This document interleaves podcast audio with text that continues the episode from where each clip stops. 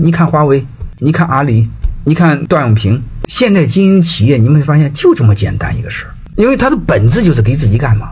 他给自己干解决了所有的问题，给自己干为什么这么好呢？他解决了人最底层的那一个，解决了人是自私的，人自私的基础上给自己干才解决了自利，就是对自己有益，自利，然后自利慢慢产生利他，就是市场经济最终你会发现每个人都很自私，结果大家过得都很好，叫自私自利利他，然后呢，然后这时候他就会追求公益，就是所谓的正义。因为他靠秩序来维护，叫有公义，然后有功德，有功德社会文明。那你说没有呢？没有股份呢？没有股份叫物产，物产物德物持，然后叫物义。包括以前孟子说过，有恒产者有恒心，无恒产者无恒心。有恒产者有信用，有信用就叫有德，有品德，有品质，有人品。如果物产就无德，无德就没有信用，就没有人品。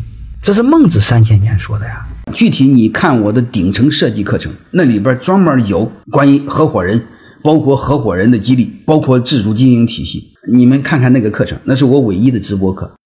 欢迎各位同学的收听，可以联系助理加入马老师学习交流群：幺八九六三四五八四八零。